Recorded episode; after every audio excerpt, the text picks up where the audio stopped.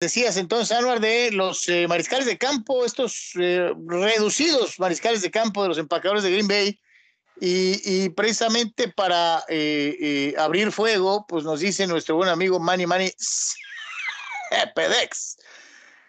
su top 5, el número 1, Brett Favre del 92 al 2008, el número 2, Bart Starr del 56 al 71, el número 3, Aaron Rodgers 2005 a donde llegue, número 4, Lynn Dickey del 76 al 80, número 5 es Arnie Heber del 30 al 40 del siglo pasado.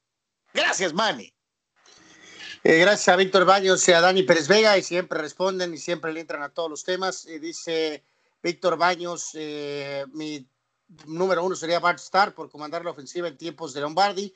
Dos, Brett Favre fue un gran jugador y con grandes actuaciones. Nunca olvidaré aquel Monday Night cuando acababa de fallecer su padre y Aaron Rodgers, que aunque no es muy santo de mi devoción, creo que porque tiene de hijos a mis Cowboys con unas condiciones únicas y si gana otro Super Bowl lo paso al número dos.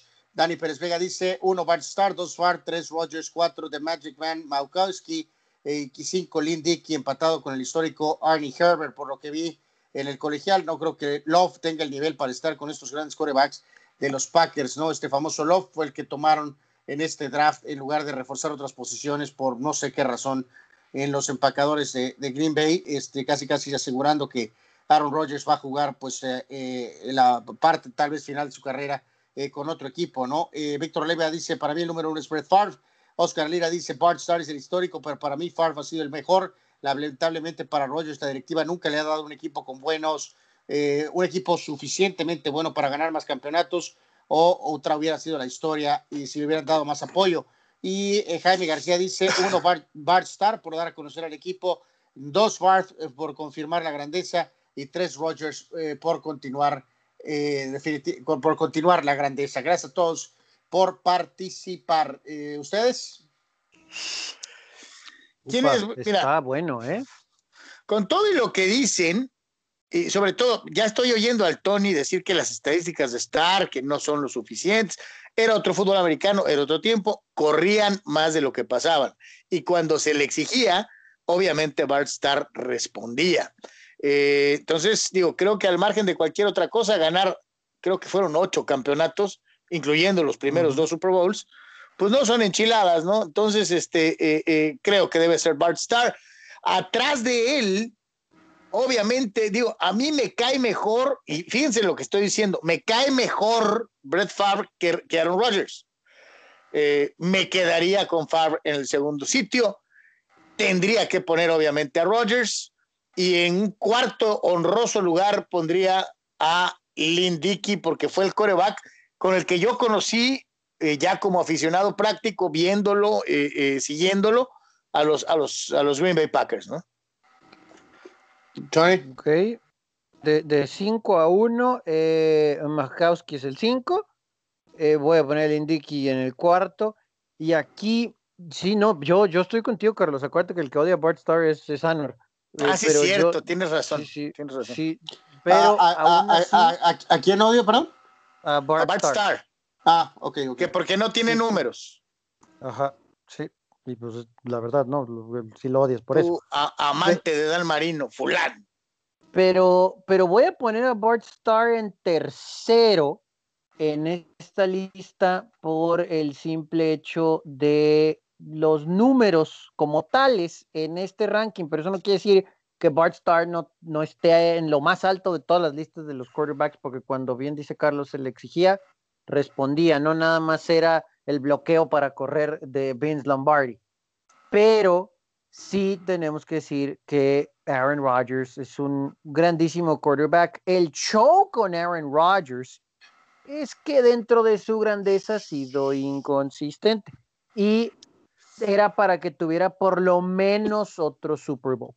Es chiquiadón, es chiquiadón. Digo, sí es cierto que no le han ayudado en la oficina, eso es verdad pero sí hay momentos en los que Rodgers, pues, este, no sé, o sea, no, no, ha, no ha sido lo que todo mundo dice.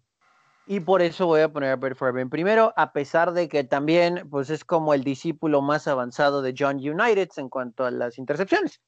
Pero Brett Favre, eh, o sea, con todo y la accuracy de Aaron Rodgers, Brett Favre podía ponerla ni siquiera en una ventana, ¿no? O sea, en, en un hoyito de hormiga, ahí la podía poner sin ningún problema. Y yo no he visto a otro quarterback hacer eso, ¿no? O sea, inclusive a los otros grandes como Troy Aikman y, digo, pues, Brady en su momento y el mismo Montana, pero había algo de, de o sea, híjole, Favre a rato se alocaba, pero el mejor Favre era, era de otra cosa. También apoyado bastante por John Madden, es verdad, pero sí voy Favre, Rogers, Star en mi top 3. Bueno, vamos a empezar con Bart Star 5. es eh, terrible eso. Lo, sabía, lo sabía. Puede ganar, fíjate, con otros les valora los títulos por, por encima de todo, ¿no? Pero a Bart Starr lo desprecia a pesar de que ganó más títulos que todos los otros. Bueno, una cosa es, digo, podríamos poner ahí el, perfecto ejemplo de, simplemente, pues, un, un, manejador, ¿no? Este, básicamente, ¿no? O sea, el sistema era, pues, era simplemente para el coreback, pues, estar ahí nada más, este, pues, complementando, ¿no? Este, no estoy de acuerdo, pero bueno.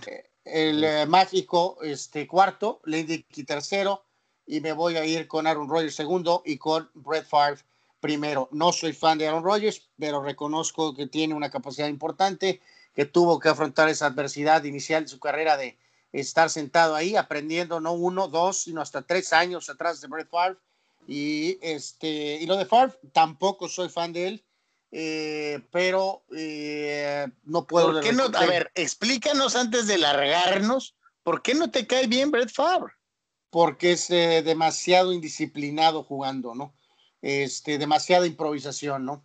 Eh, demasiado. Ahora, resulta que eres hijo de Peláez. a ratos, ¿no? Eres hijo de Peláez y que quieres disciplina por encima de todo lo demás. El señor es era puro talento, eh, creatividad. no me refiero A, no me refiero a disciplina fuera del emparrillado, que tampoco la tenía. Este, me refiero a disciplina dentro del emparrillado. Este, así que, pero aún así lo tengo que poner uno, ¿no? Este, también muchísima adversidad, lo corrió Jerry Glanville de manera ignorante, este, de Atlanta. Eh, bueno, lo corrió, lo cambió y este, pues después tuvo una carrera este, histórica, ¿no? Verdaderamente. Eh, así que bueno, gracias a todos los que este, escribieron y aquí está este, pues algo un poquito acerca de los eh, legendarios eh, o ¿Sabes qué? Mejores, que, son las cosas. ¿En, cuántos años dijiste, Anuar? Eh, o sea, quitando a, Bart Starr, o sea, de los 60 para acá, la era del Super Bowl, ¿verdad? o sea, hay otros dos por ahí, otros dos o tres nombres, pero jugaron muy poco, ¿no?